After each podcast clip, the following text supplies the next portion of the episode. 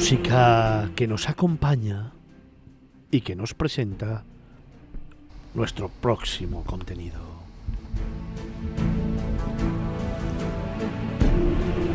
¿Ya sabes cuál es?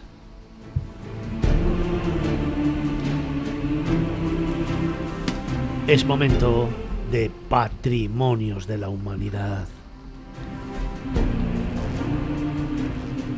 Es momento de Carlos Olmo. Hoy, en un viaje fascinante. Hoy en un viaje donde la cultura ancestral, los vestigios de otras civilizaciones y una ciudad mágica y mimética te va a descubrir un mundo de sensaciones único. Hoy nos vamos a descubrir el centro histórico de Córdoba.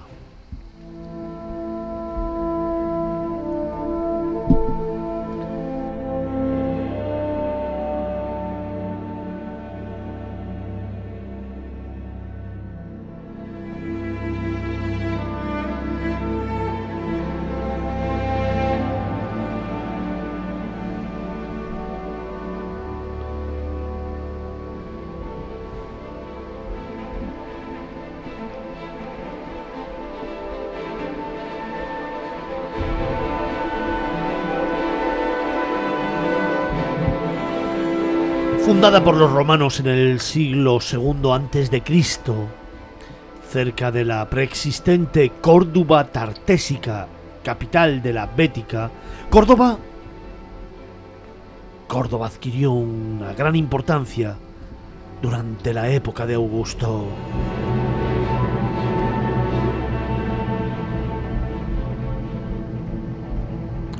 Patrimonio UNESCO desde 1984, se convirtió en la capital del Emirato dependiente de Damasco en el siglo VIII.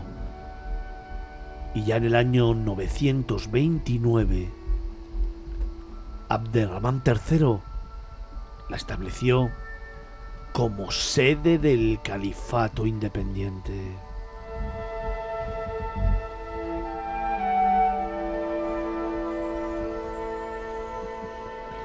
Pero, Carlos, el periodo de mayor gloria de Córdoba, sin embargo, comenzó en el siglo VIII después de la conquista musulmana, cuando se construyeron unas 300 mezquitas e innumerables palacios y edificios públicos para rivalizar con el esplendor de, por ejemplo, lugares que a todos os sonarán y que son emblemáticos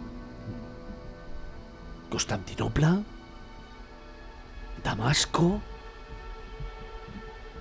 y Bagdad.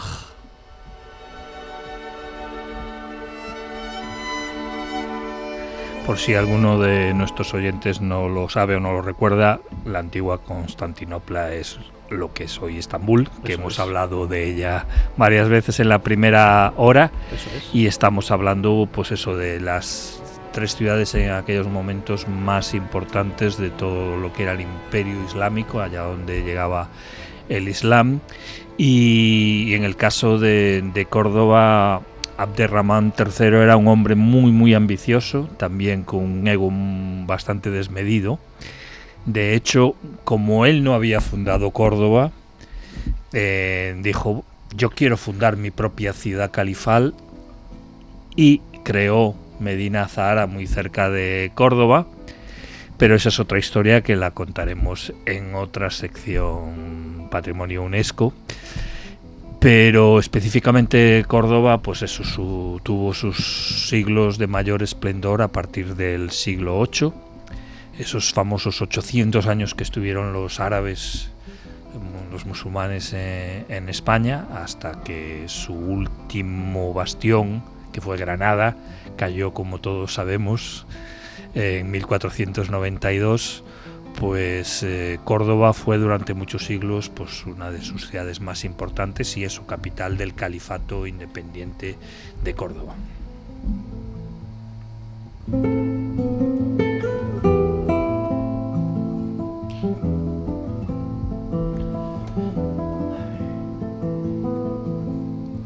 En el siglo XIII, bajo Fernando III, la gran mezquita de Córdoba, cuando se convierte en catedral y se levantan nuevas estructuras defensivas, en particular el Alcázar de los Reyes Cristianos y la torre fortaleza de la Carlahorra.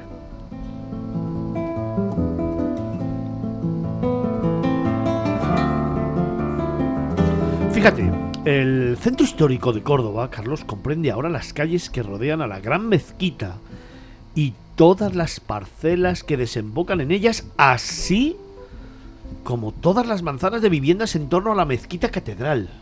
Sí, cuando se nombró Patrimonio de la Humanidad la primera vez, en 1984, eh, realmente lo que estaba incluido era la catedral, y parte del centro histórico, pero luego una, una ampliación que llevó, pues se puede decir, hasta casi extramuros, que incluyó el puente romano, eh, y, bueno, fue una ampliación importante que eh, un poco reconoció el valor y la grandísima importancia de Córdoba eh, como capital de muchas culturas, ¿no? Porque realmente por antes hablábamos de que cuando se fundó estaba muy cerca de la Córdoba tartésica.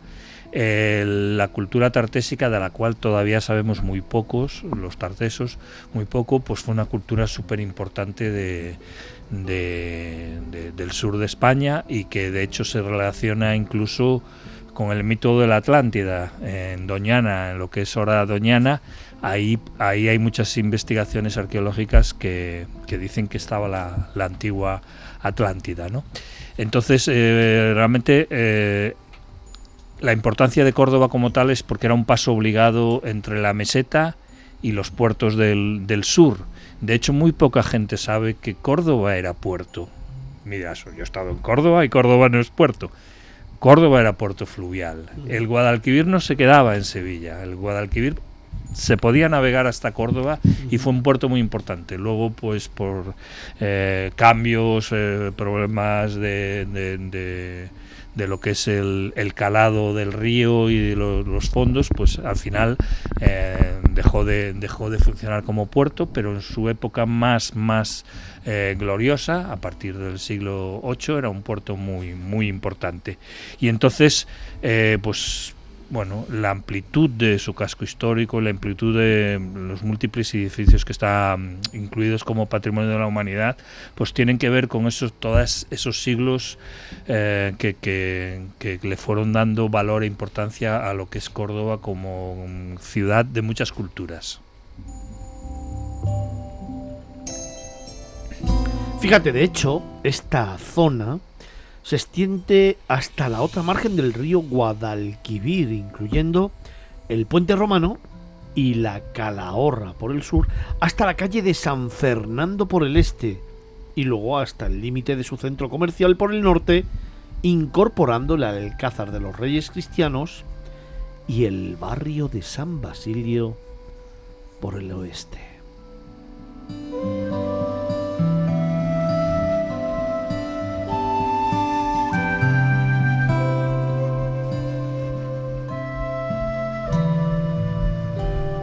Carlos, la ciudad por su extensión y planta, por su significado histórico como expresión viva de las diferentes culturas que antes nos contabas que allí han convivido y han existido, y por su relación con el río, es un conjunto, finalmente, claro, de extraordinario valor, donde la UNESCO pone su foco, lo analiza y lo convierte en patrimonio de la humanidad.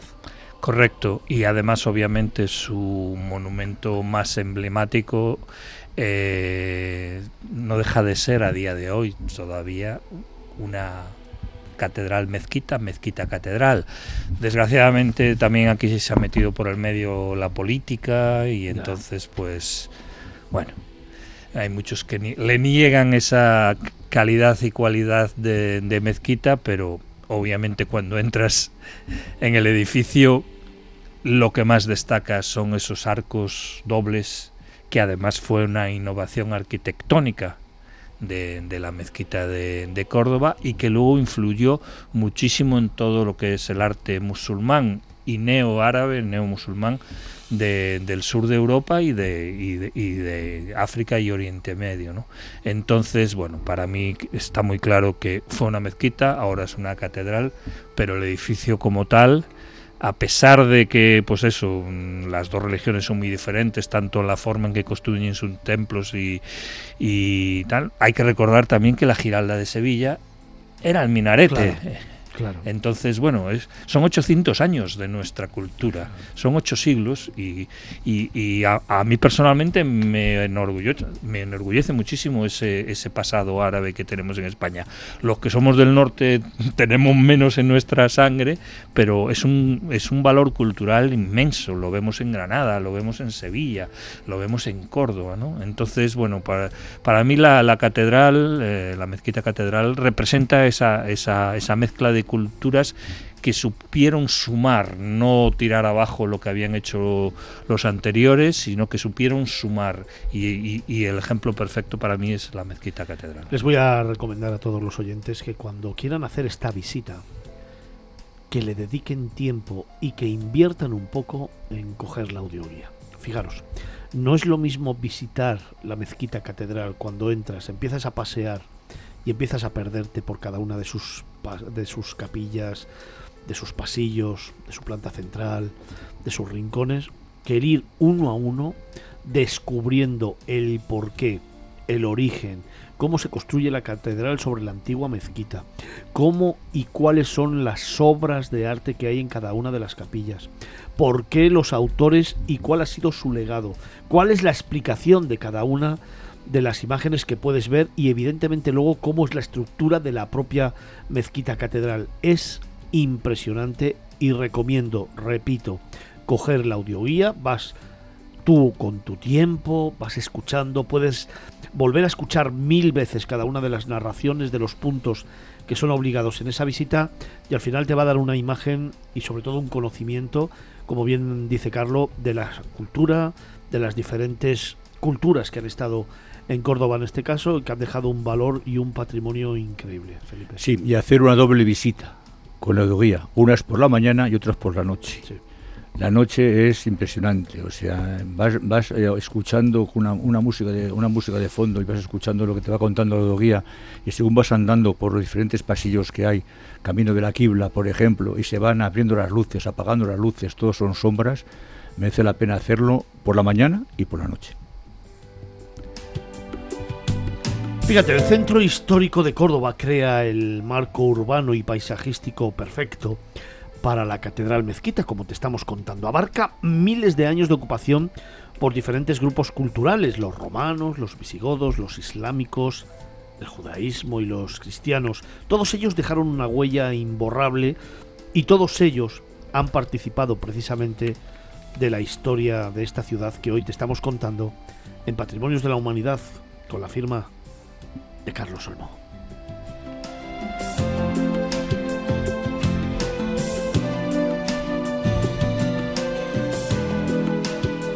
Pero sin embargo, Arancha, todavía hay muchas más cosas que visitar y con las que sorprenderse. ¿eh?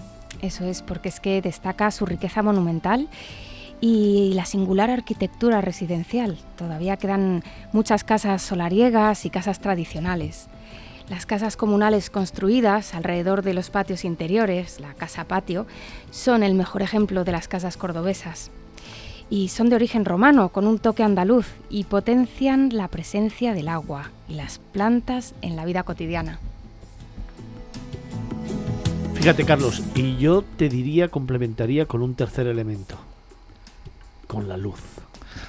obviamente, la, en general la luz en Andalucía es muy especial, pero en ciudades como, como Córdoba, digamos que se, se acentúa y se intensifica.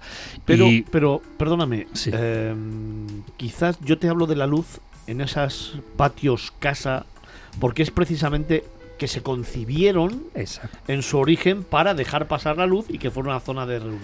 Claro, efectivamente, es que ese es otro de los problemas cuando uno visita Córdoba solo, sin guía y que la mayor parte de esas eh, casas, de esos patios, no son accesibles, Claro, porque son viviendas claro. privadas, ¿no? Eso es. Por eso yo recomiendo, y el que lo haya vivido alguna vez sabe que cambia radicalmente la ciudad la noche de los patios de Córdoba, ¿no? Eh, esa noche en la que se abren muchos patios privados para que los visites y entonces, claro, te quedas maravillado. Y si no tienes la posibilidad o no puedes ir, échale un vistazo a Google Maps, a zoom de la ciudad y verás que esa, ese casco histórico de calles eh, estrechas, de calles pequeñas, que no hay parques, que no hay árboles, que podría parecer un poco eso, falto de naturaleza. De repente ves en el mapa un montón de puntos verdes porque esos patios, muchos de ellos son grandes, son enormes, porque forman parte, esos patios eh, dan a varias viviendas y, y, y forman parte también muy, muy mucho de la cultura musulmana del agua y las plantas y los jardines, ¿no? Fíjate, a diferencia de ciudades como puedan ser Sevilla o como pueda ser Granada, algunas con una influencia árabe, por supuesto, importantísima, en Córdoba no te da la sensación que su casco antiguo de estrechas callejuelas, de muchas plazuelas que hay de repente, terminas en una calle muy pequeñita, muy, muy, estrechita, y terminas en una plaza, pero de casas bajas, eh, encaladas, con esa rejería negra, con ese patio, con esos patios y con todas las flores típicas de Andalucía. Y no te da la sensación como estar en una gran urbe, ¿no? Es como si fuera un pueblo chiquitito. Correcto, sí, sí, sí, sí, es que es que es una maravilla que se haya conservado el casco histórico así, porque todos sabemos lo que ha pasado con muchos cascos históricos de muchas ciudades españolas, con miles y miles de años de, de historia y que bueno pues eh, cayeron bajo la piqueta no Eh, por suerte en Córdoba, no sé si el mérito fue de algún alcalde, no creo que fuera del califa, porque, no, yo me refiero al califa Julián Guita, Ah, porque no, cuando él fue alcalde de Córdoba ya es- el casco Sí, histórico estaba, estaba, bien estaba. preservado, estaba bien man- mantenido, pero sí, sí, realmente te das cuenta, la, conservan también la judería, eh, entonces es eso, la an- capa a capa Córdoba se convierte en su momento uno de los eh, de las ciudades califales más importantes del mundo islámico, pero es que bueno a día de hoy creo que eso sigue siendo una ciudad eh, muy muy emblemática de todo lo que las diferentes culturas pueden aportar a- al crecimiento de una ciudad.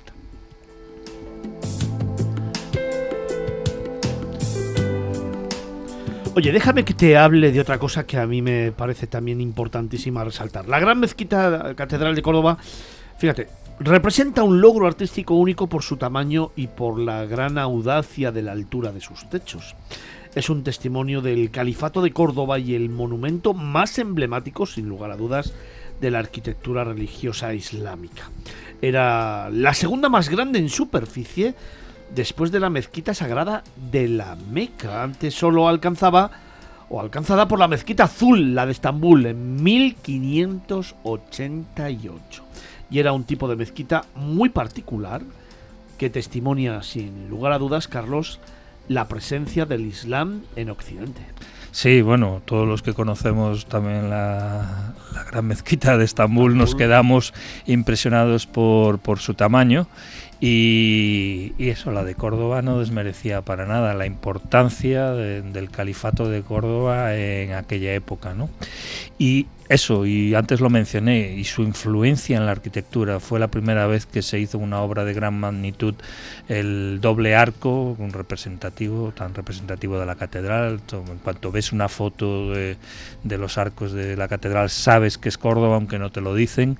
Y, y pues eso, que desde su construcción el- a partir del siglo IX, pues hasta el XIX, fue uno de los, de los edificios que más, más influyó en, en la arquitectura islámica y neoislámica.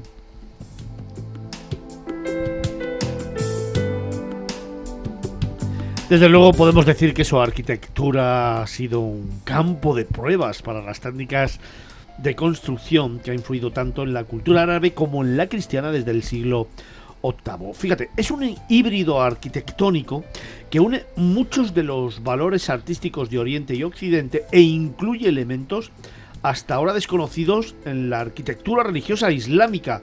Por ejemplo, los arcos dobles que sostenían el techo. Sí, exactamente. Por ejemplo, eh, un, ejemplo también del uso del arco doble eh, que permite elevar más las estructuras está en el acueducto de los milagros de, Mérida, ¿no? Porque si vemos el acueducto de Segovia es muy alto, es enorme, pero es de arco simple, ¿no? Y alguien dijo, si hacemos un arco doble, a lo mejor conseguimos más solidez, conseguimos poder incluso elevar más. Y, bueno, pues eh, ese fue el, campo de, pruebas y de experimentos y ahí está claro que lo hicieron bien porque muchos siglos después ahí siguen esos arcos dobles manteniendo todo, todo el edificio. Fíjate que hace muy poquito, hace como tres semanas, un mes estuve en Mérida es una ciudad que conozco bien, que he hablado mucho, que, que he contado muchas historias de Mérida y no había visto nunca el, el, acueducto, nunca. Y lo descubrí hace un mes en un viaje que estuve allí. Y precisamente estuve observando esa capacidad de arquitectura, esa capacidad de construcción y eso, cómo impresionan los arcos que son enormes, es impresionante. Nos pasa a todos. Mira que yo he estado unas cuantas veces en Córdoba y no conozco Medina Zahara, que ah, ya lo he comentado. Entonces, al final nos pasa, nos pasa mucho, porque por ejemplo, el acueducto de Tarragona, que es una auténtica maravilla, como, no como no está en la ciudad, no está ahí al lado, muchísima gente no lo visita. Y cuando lo visitas dices tú, joder, estos romanos estaban locos, estos romanos. no, no, estaban muy cuerdos. Muy Cuando fuimos a hacer el programa, si recordáis, de Miradas Viajeras a Tarragona, tuvimos la oportunidad de comer en un restaurante que está construido bajo el propio acueducto. Bueno, impresionante, ¿eh? os digo yo que... Y luego hay otros elementos eh, también que se crearon en esa época, como los, los capiteles de, de panal de abeja, y que se siguen usando a día de hoy, ¿no? Entonces, bueno, realmente en Córdoba se juntó lo mejor de la cultura islámica, filósofos, pensadores, arquitectos, eh, artesanos. Estoy seguro de que su puerto era una maravilla, el tráfico de mercancías. Eh, con todo lo que era Oriente Medio y todo el, eh, imperio islámico, ¿no? Entonces, bueno, eh, yo creo que eso le da a, a Córdoba una singularidad total y absoluta.。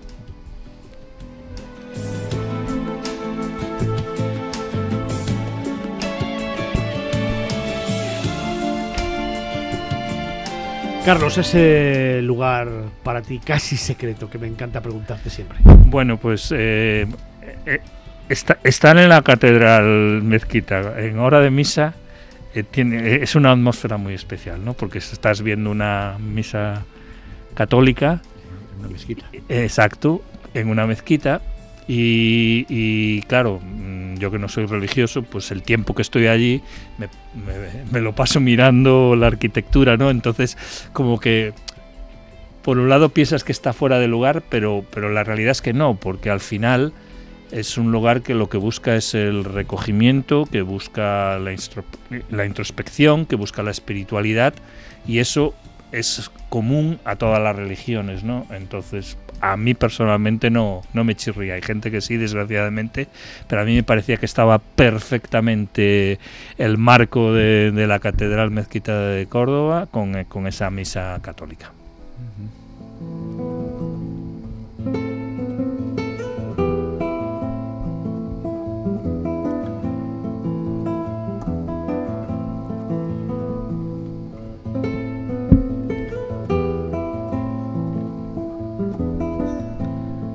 1984, esa fue la fecha en la que UNESCO declaró Patrimonio de la Humanidad al Centro Histórico de Córdoba.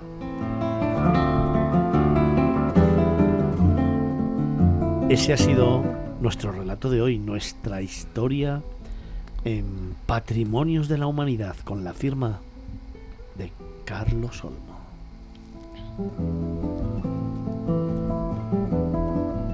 Amigo mío, feliz Navidad y enhorabuena por el trabajo. Muchas gracias, igualmente para todos.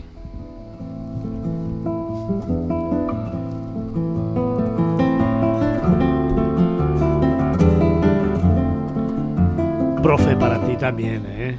¿Que en Córdoba o la las- Navidad? No, las historias que nos has contado antes también Es han que- sido... No, no, si yo me refiero a Córdoba o a la Navidad. No, no, no. Yo te digo que también gracias Córdoba- por todas las historias que nos has contado antes y feliz Navidad. Escucha, Córdoba sí, Navidad pues, Bueno, pues por eso digo que es que a ti decirte feliz Navidad es así un poco... no me convence. no te convence. Córdoba sí. Bueno, ya irá cambiando, ya irás cambiando ya. Todavía eres muy joven. ¿Sí?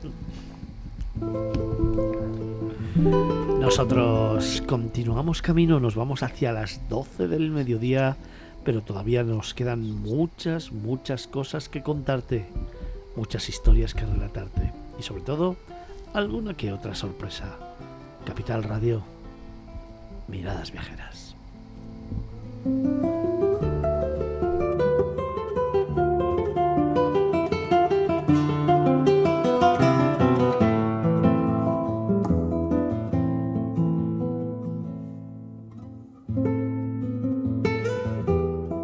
Capital Radio, Miradas Viajeras, con Fernando Balmaseda.